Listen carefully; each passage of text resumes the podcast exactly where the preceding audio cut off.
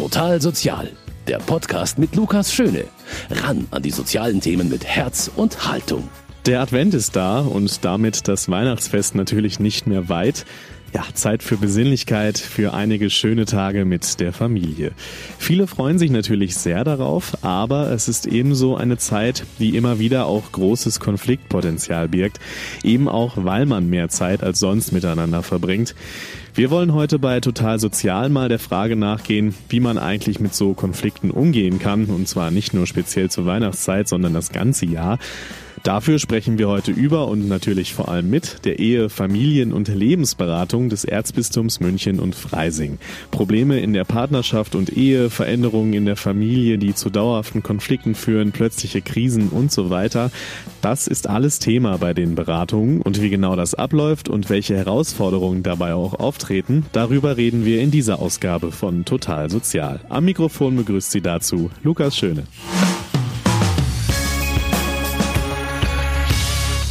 Streit kommt in den besten Familien vor, heißt es ja in einem sehr bekannten Sprichwort. Klar, das klingt erstmal nach so einer etwas abgedroschenen Phrase, aber im Kern stimmt das natürlich auch.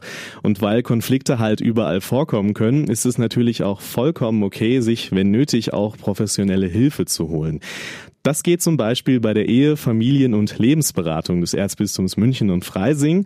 Und da sind Isabel Überall und Angeli Goldrian heute zu Gast im Studio. Bei all den verschiedenen Themen, die ja bei Ihnen auf den Tisch kommen, äh, wollen wir gleich natürlich auch noch näher drüber reden. Gehen wir doch zu Beginn mal ein, zwei konkrete Fälle wirklich durch, die Sie auch bei, bei sich in der Beratung hatten.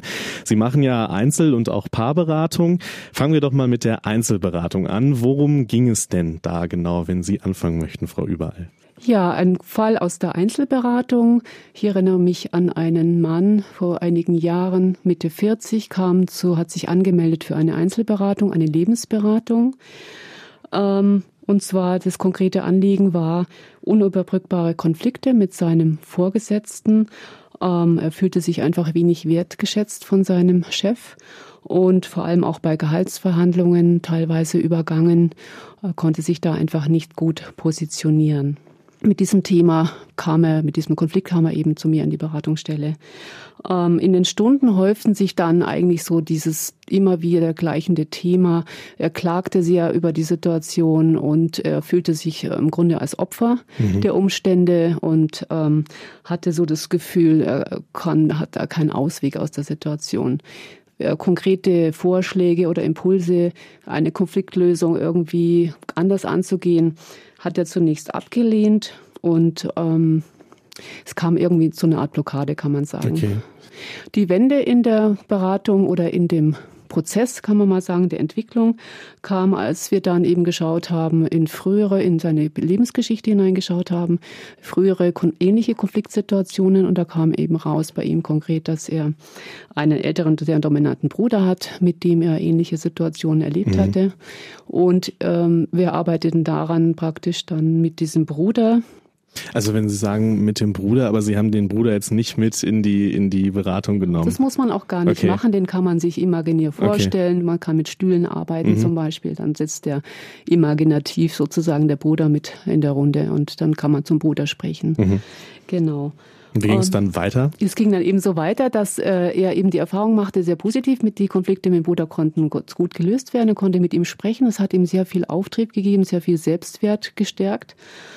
Und ähm, ja, und durch dieses positive, ähm, äh, neue, positive Erfahrung ähm, sind praktisch Ressourcen auch von ihm frei geworden. Also es ist ihm bewusst geworden, er kann das eigentlich, er kann es auch umsetzen. Und ähm, ja, und das hat eben dann motivierend dazu beigetragen, das auch mit seinem Vorgesetzten dann entsprechend anzuwenden. Das hm. wäre dann die Frage noch gewesen, ähm, wenn die Beratung, ich nehme an, die ist dann abgeschlossen auch jetzt, berichten die Ihnen dann auch noch, die, die, ähm, ich nenne sie mal Klienten, wie es dann auch gut ausgegangen ist am Ende? Das kann vorkommen. Also es kommen manchmal Klienten auch nochmal oder melden sich nochmal oder schreiben nochmal eine Karte oder sagen, bedanken sich auch nochmal im Nachhinein. Manchmal sind, äh, gibt es Prozesse, die auch erst über einen langen Zeitraum nachhaltig wirken, wo die direkte Veränderung oder die Veränderung an sich erst nicht so direkt spürbar ist, sondern vielleicht erst nach einem bestimmten Zeitraum.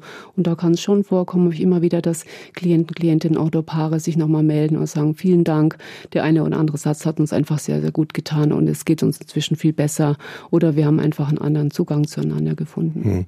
Für was man auf jeden Fall schon merkt, ist, auch wenn Sie ja Ehe- und Familienberatung in Ihrem Namen haben, dass das sehr vielfältig ist. Also nicht nur Familienprobleme sind, in, also natürlich spielte das in dem Fall auch mit rein, aber sondern eine ganz große Bandbreite ist. Ähm, das war jetzt so eine Einzelfallberatung sozusagen. Äh, kommen wir mal zu einem anderen Teil, den Sie ja noch anbieten. Das ist ja eine Paarberatung. Da haben Sie, Frau Goldrian, ja einen Fall mitgebracht. Wie sieht der denn konkret aus? Also das war ein Paar, das sich wegen sehr häufiger Streits an die Beratungsstelle gewendet hat. Und ich sage mal, das ist etwas, was relativ häufig bei uns vorkommt, dass gerade diese mangelhafte Kommunikation, das immer wieder Streiten sehr zermürbend sein kann, eine Beziehung extrem belastet und das Familienklima äh, wirklich vergiftet. Insofern ist das ein ganz häufiger Anlass, mhm. mit dem Paare sich an uns wenden. Und dieses Paar Mitte 40 eben auch. Ähm, und bei dem ersten Kennenlernen war schon klar, dass das oft absolute Banalitäten aus dem Alltag sind, die aber komplett eskaliert sind zwischen den beiden. Und in den ersten Stunden habe ich dieses Paar wirklich in dieser Heftigkeit auch erlebt. Also da war nur Vorwurf, Gegenvorwurf, massive verbale Entwertungen. Ähm, und es war spürbar, dass es hier ganz offensichtlich noch um was anderes geht. Und da war der Knackpunkt im Grunde in die Beziehungsgeschichte mhm. zu schauen. Ich habe dann wirklich beide erzählen lassen, wie sie ihr Zusammensein erlebt haben, wie sie sich kennengelernt haben, äh, was in den folgenden Jahren passiert ist. Und dann kam im Grunde die, dann war, wurde, kam die Bombe zum Platzen, denn dann wurde deutlich, dass vor ein paar Jahren ein Seitensprung passiert ist. In dem Fall war es die Ehefrau, die eine Außenbeziehung hatte, eine kurze. Und ähm, dieser, diese Episode ähm, wurde zwar von beiden ähm, war eine tiefe Erschütterung, aber mhm. sie wurde nicht besprochen, okay.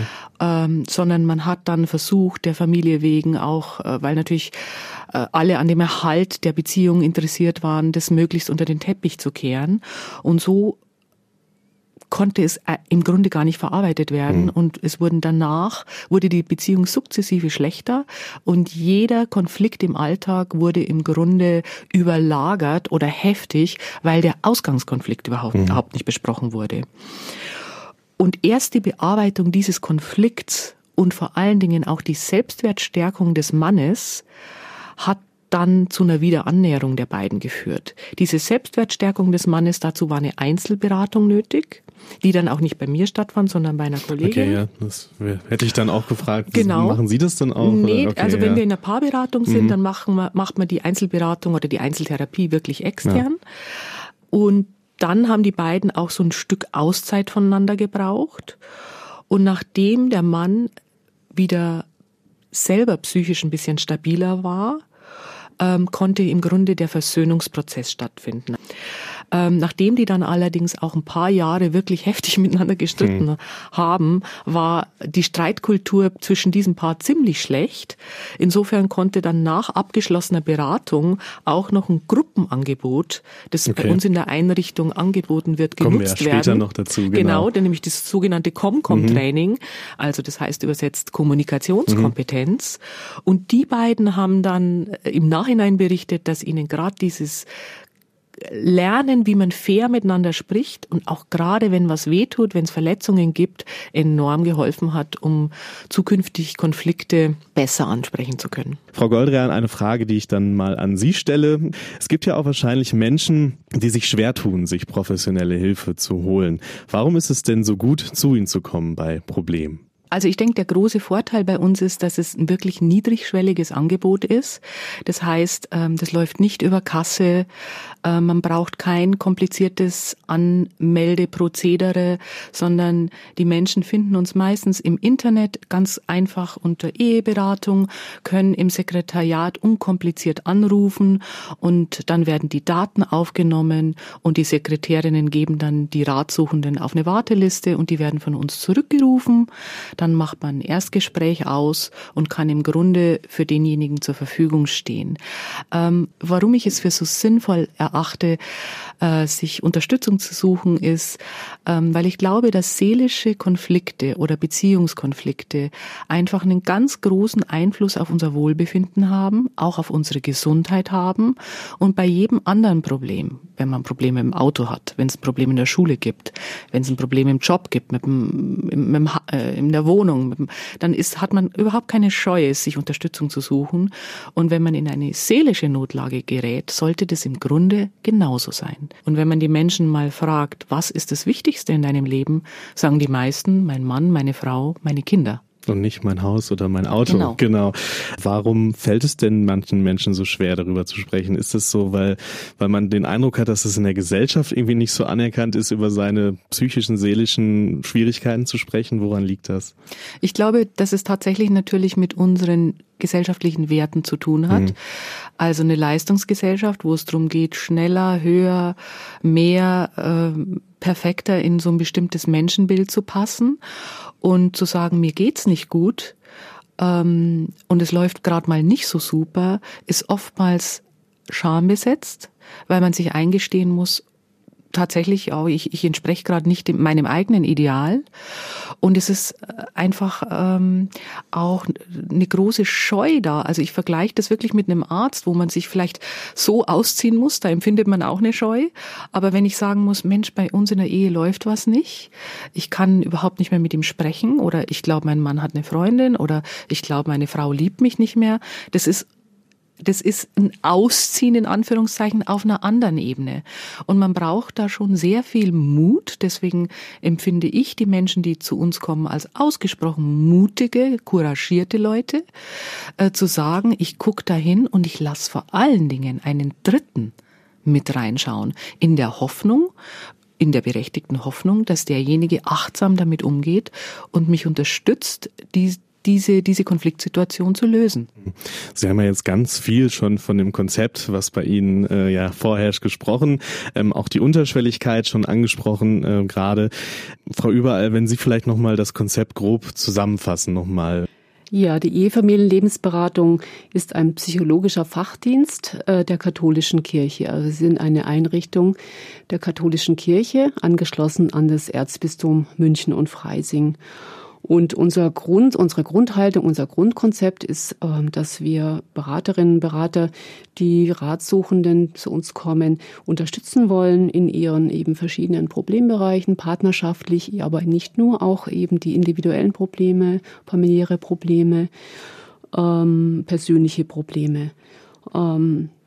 Wir sind eine Einrichtung mit einem sehr vielfältigen Beraterstamm, sage ich mal. Das heißt, ähm, unsere Berater und Beraterinnen sind, äh, kommen aus den verschiedensten Fachrichtungen, grundsätzlich hauptsächlich Psychologie, Sozialpädagogik, Theologie auch. Wir haben auch viele Theologen in unseren Beratern, unter unseren Beratern. Und äh, wir müssen eben auch alle eine mehrjährige Zusatzausbildung erstmal mhm. absolvieren, vierjährige Ehefamilienlebensberaterausbildung. Das heißt, es gewährleistet einfach schon mal eine grundlegende, sehr weit gefächerte Ausbildung äh, mit auch einem integrativen Beratungsansatz. Das heißt, ähm, wir sind therapeutisch gut ausgebildet, aber auch theologisch, auch äh, was die ganzen gesellschaftlichen Strömungen angeht, verschiedenste ähm, Schulrichtungen und Beratungsansätze zu den verschiedenen Bereichen. Was sind so neben Ihren Einzel- und auch Paargesprächen, die wir ja schon angesprochen haben, heute noch so Angebote bei Ihnen? Also wir bieten auch äh, relativ viele Gruppen an. Es gibt in den verschiedenen Stellen Gruppenangebote. Also schwerpunktmäßig äh, ist das Thema Kommunikation ein, ein großer Bereich. Das sind Ehevorbereitungs-, EPL-Kurse, Ehevorbereitungsprogramme, Kommunikationstrainings für Paare. Dann ein sehr schönes Gruppenangebot, Familie werden Paar bleiben heißt es. Das ist äh, ein Angebot für Paare nach der Geburt des ersten Kindes wo es einfach über zu, darum geht, diesen Übergang vom Paar zum Elternwerden, äh, da eben sich als Paar nicht aus dem Blick zu verlieren, sondern trotz Kind und äh, neuer Lebensphase einfach auch im, als Paar miteinander in nah und äh, zugewandt zu bleiben. Dann äh, Trennungs- und Scheidungsgruppen bieten wir natürlich auch an, weil es eben leider auch einfach, einfach eine zunehmende mhm. Entwicklung ist, dass zunehmend mehr Paare sich trennen und Scheidung eben auch stattfindet. Ähm, Kinder im Blick ist ein Elternkurs für getrennte Eltern. Da geht es vor allem darum, die Kinder eben, wie gesagt, im Blick zu behalten. Dann haben wir den Bereich noch der Online-Beratung. Das ist nochmal ein spezieller Bereich. Das heißt, wir sind angeschlossen in eine Internetplattform. Mhm aller bayerischen Ehefamilien-Lebensberatungsstellen. Das heißt, dort können sich Klienten anonym an uns wenden per E-Mail und äh, wir haben eben auch Beraterinnen, äh, die äh, diese Online-Beratung dann entsprechend auch beantworten. Vor einigen Wochen hatte ich hier bei Total Sozial Frau Schwarzmann vom Haus der Familie zu Gast hier in München und auch da finden Familie verschiedenste Hilfe und auch Angebote. Ja, Frau Schwarzmann hat einen sehr spannenden Satz gesagt damals, wie ich fand, nämlich, dass die Familie so etwas wie ein Seismograph für die Veränderungen in der Gesellschaft sei. Da frage ich doch gleich mal nach, ob das bei der Ehe, Familien- und Lebensberatung des Erzbistums, über die wir ja heute bei Total Sozial sprechen, auch so ist. Isabel Überall und Angeli Goldrian sind heute im Studio. Frau Goldrian, würden Sie das unterschreiben, was die Frau Schwarzmann da gesagt hat? Also auf jeden Fall äh, schlagen sich die gesellschaftlichen Veränderungen äh, unmittelbar in den Beratungsthemen mhm. nieder und auch die Anliegen der Klienten spiegeln sich darin wieder. Also um das vielleicht mal in einem ganz, ganz ja, einfachen gerne. Beispiel zu erklären. Ähm, gerade weil es so viele verschiedene Lebensformen mittlerweile gibt. Also diese herkömmliche Ehe ist ja nur noch ein Modell von vielen. Es gibt nicht verheiratete Paare, die zusammenleben. Es gibt Alleinerziehende. Es gibt geschiedene und wiederverheiratete und daraus Patchwork-Familien. Es gibt Regenbogenfamilien. Und diese plurale Gesellschaftsform, die wir jetzt haben, stellt eben auch ein wirkliches Potpourri an Familienkonstellationen mhm. dar, die für den Einzelnen sowohl eine große Herausforderung sind, als auch für uns Berater und Beraterinnen. Was sind ähm, das da so für ja. Themen, die da, die dann auf den Tisch kommen in, mhm. im Zuge dieser Veränderung? Also je nachdem, welche Klar, Leute ja. sich an uns wenden. Aber jetzt gerade bei Patchwork-Familien geht es eben ganz oft um das äh, familiäre Miteinander. Wie mhm. wird der Kontakt zum ursprünglichen äh, leiblichen Elternteil gehalten? Wie äh, kommen die neuen Geschwister oder Stiefgeschwister miteinander aus? Wie ist die Kommunikation mit dem ursprünglichen Partner, der ursprünglichen Partnerin und dem neuen Partner? Das Thema Eifersucht, das Thema auch Wohnraum, gerade in München, ist ein ganz schwieriges. Wie finanziert man sowas? Also das, da ist die Bandbreite eine große. Ein ganz anderes Modell jetzt ist zum Beispiel diese, dieses Thema Alleinerziehend. Auch hier gibt's enorme Belastungen. Also gerade das Thema, wie schaffe ich es sowohl wirtschaftlich, meine Kinder zu versorgen, als auch als Mutter oder als Vater präsent zu sein. Äh, wo bekomme ich einen Krippenplatz, einen Hortplatz? Wie kann ich mich um diese schulischen Belange kümmern? Auch das sind ganz große Herausforderungen, die auch manchmal zu Überforderungen mhm. führen können. Und jetzt, um äh, äh, nicht die, die klassische Ehe zu vernachlässigen. Ja. Auch hier hat sich ganz viel verändert, weil es eine viel größere Rollenvielfalt zwischen Mann und Frau gibt. Also man, man merkt ja schon, dass es auch wirklich die großen gesellschaftlichen Themen sind, äh, wenn Sie da einfach auch die Wohnungsnot zum Beispiel ansprechen. Äh, wie finde ich einen Kita-Platz? Das sind ja Themen, die auch äh, eine riesengroße Rolle spielen. Ja, wie finden denn dann die Leute, wenn ich vielleicht Sie Frau frage, Frau Überall, den Weg zu Ihnen eigentlich? Der gängige Weg ist eigentlich erstmal übers, sag es mal einfach, es gibt ein Problem. Man sagt, mhm. okay, wo kann ich mich hinwenden? Ist es ein Paarproblem? Dann geht man ins Internet. Das machen die allermeisten Menschen. Wir erscheinen eben dann auch im Internet unter dem Stichwort Ehefamilien oder Eheberatung und äh, melden sich über die, diesen Weg an. Aber wir haben auch zunehmend eben auch äh, gerade Klienten, die vielleicht früher schon mal da waren oder sich wieder melden oder die jemanden kennen, der bei uns schon mal Beratung in Anspruch genommen hat und vielleicht hoffentlich auch eine ganz gute Erfahrung gemacht hat, das Gefühl gehabt, da habe ich einen Ort gehabt, wo ich über meine Themen sprechen konnte und auch Hilfestellung bekommen. Das heißt, die persönliche Empfehlung ist durchaus auch ein Weg. Dann äh, auch oft der Weg, äh, ja, ist ein spezieller Bereich, aber auch ein Bereich, der es geht, wir bieten auch gerichtsnahe Beratung an, das ist ein spezielles Angebot für mhm. äh, Menschen nach Trennung und Scheidung, die dann leider oftmals auch vor Gericht dann eben ihre Konflikte gerade im Umgang mit den Kindern Und das heißt, über Jugendamt und Gericht bekommen wir eben auch solche Fälle dann auch zugeschickt, solche Menschen. Ja. Und Sie sind ja auch nicht nur in München selber tätig, sondern auch, ähm, also es geht ja weit darüber hinaus. Wie ist denn das so aufgebaut bei in der Beratung? Also in, in München selber haben wir insgesamt fünf Beratungsstellen. Die zentrale ist, wie gesagt, München Mitte in der Rückertstraße. Mhm. Wir haben Außenstellen in Schwabing, in Harlaching, am Isartor, in Oberschleißheim und dann in das gesamte Netz äh, die Landkreisstellen in der ganzen Erzdiözese München und Freising, auch aber auch Stellen in Wasserburg zum Beispiel, Traunstein. Also es ist sehr weit vorläufiges, großflächiges Netz. Das ist natürlich äh, ein schönes Angebot, weil dadurch wirklich die Erreichbarkeit für viele Klienten Patienten auch gewährleistet ist, auch eben auf dem Land. Die Ehe, Familie und Lebensberatung ist nicht nur in München selbst aktiv, sondern auch in den Landkreisen rundherum ein großes Netzwerk, so haben Sie es genannt, Frau Überall, was natürlich dann auch sehr, sehr wichtig ist, damit es auch jeden, auch in den ländlichen Regionen erreichen kann. Frau Überall, wenn ich Sie mal frage, was bedeutet das denn konkret für Ihren Arbeitsalltag? Also wie setzen Sie das um?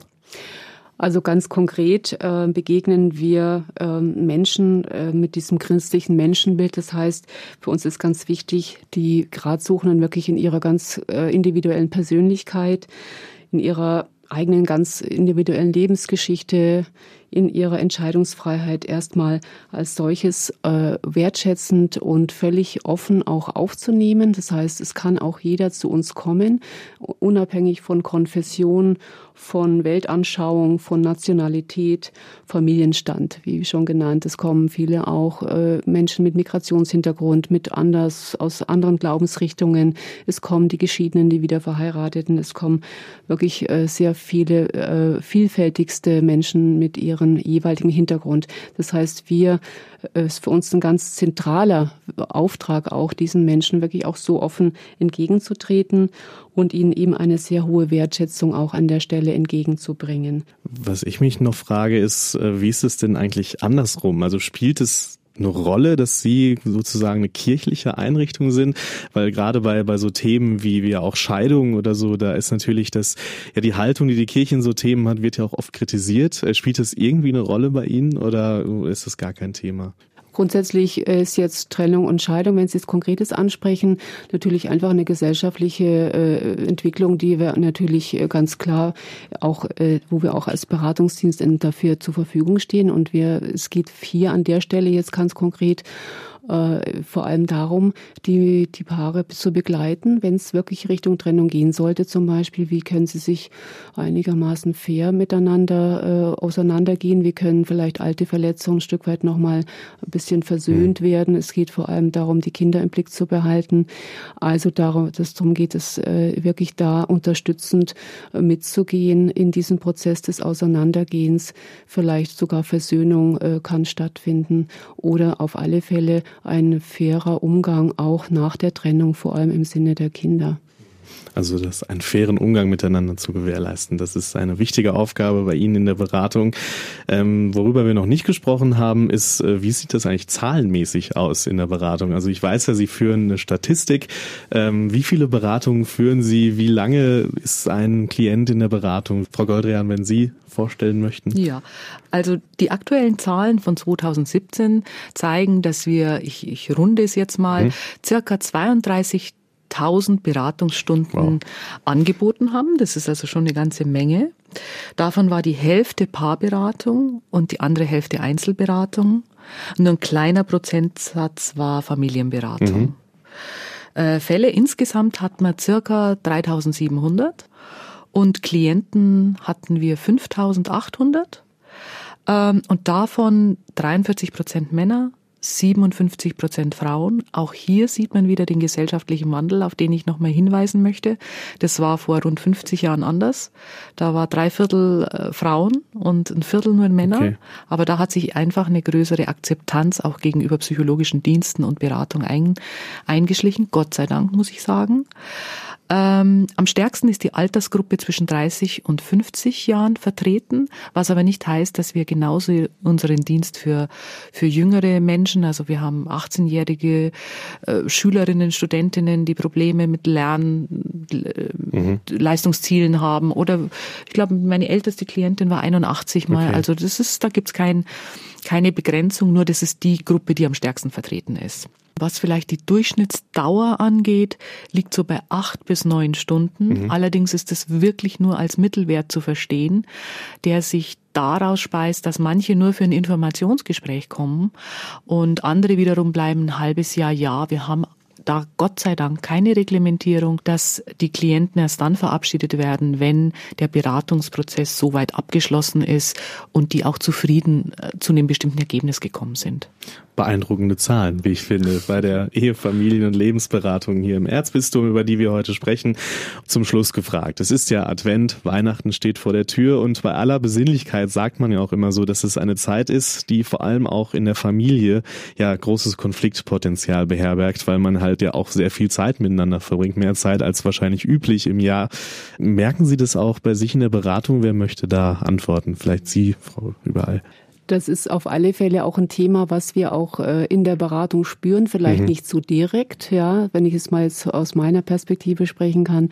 Äh, Menschen kommen in der Regel nicht und sagen, wir haben jetzt Stress vor Weihnachten, sondern es macht sich eher dann sozusagen indirekt bemerkbar, indem eben die Paare zum Beispiel einfach mehr unter Druck kommen, indem vielleicht äh, es ist noch weniger Zeit füreinander, obwohl es ja eigentlich im umgekehrten Sinne eine Zeit, eine Zeit sein sollte der Besinnlichkeit, ein Stück weit auch ein bisschen ein Gang Gang runterzufahren. Äh, gerade die Zeit vor Weihnachten ist aber genau oft genau das Gegenteil. Das heißt, es, das Gefühl, man muss alles noch erledigen, bis dann eben äh, Weihnachten dann vor der Tür steht. Das heißt, äh, Einzelne und auch Paare sind sehr gestresst oft, haben oft noch weniger Zeit ähm, und das drückt sich dann natürlich auch in, in mehr Streitigkeiten oder mehr Konflikten oder vielleicht auch das Gefühl überhaupt der Überforderung, ein hoher Anspruch auch an die, vor allem dann dann auch an die Weihnachtszeit, wie soll die gestaltet werden? Also das sind dann oftmals eher sogar Themen, äh, aus meiner Perspektive zumindest, wo die Paare dann danach Weihnachten dann kommen und dann im Nachhinein erzählen, wie war denn die Zeit und dann eben da eher berichten, dass es eben leider vielleicht nicht genauso war, wie sie sich jeweils vorher vor, gewünscht haben, vorgestellt und da eher mal ein bisschen ein Stück weit nachzubesprechen, woran hat es denn gelegen. Frau Goldrian, damit wir ein bisschen positiv aus der Sendung rausgehen, was kann man denn auch als Familie tun, dass es vielleicht nicht ganz so stressig wird an Weihnachten? Wie, was haben Sie da für Tipps als Expertin sozusagen? Mhm. Im Grunde ist es sehr, sehr hilfreich, wenn man weiß, wie jeder in der Familie sich Weihnachten vorstellt.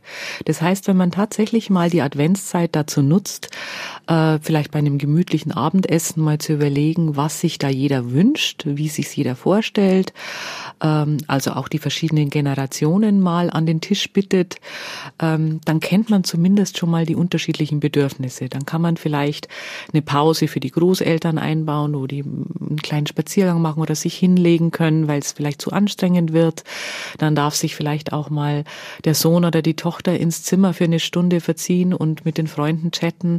Generell wäre mein Tipp, weniger reinzubauen, also weniger diesem Ideal, wie ein perfektes Weihnachten ausschaut, nachzustreben, sondern vielmehr auf das eigene innere Gefühl und auf die Befindlichkeit zu achten. Also weniger ist dann manchmal doch vielleicht Ganz auch mehr, genau. gerade an Weihnachten.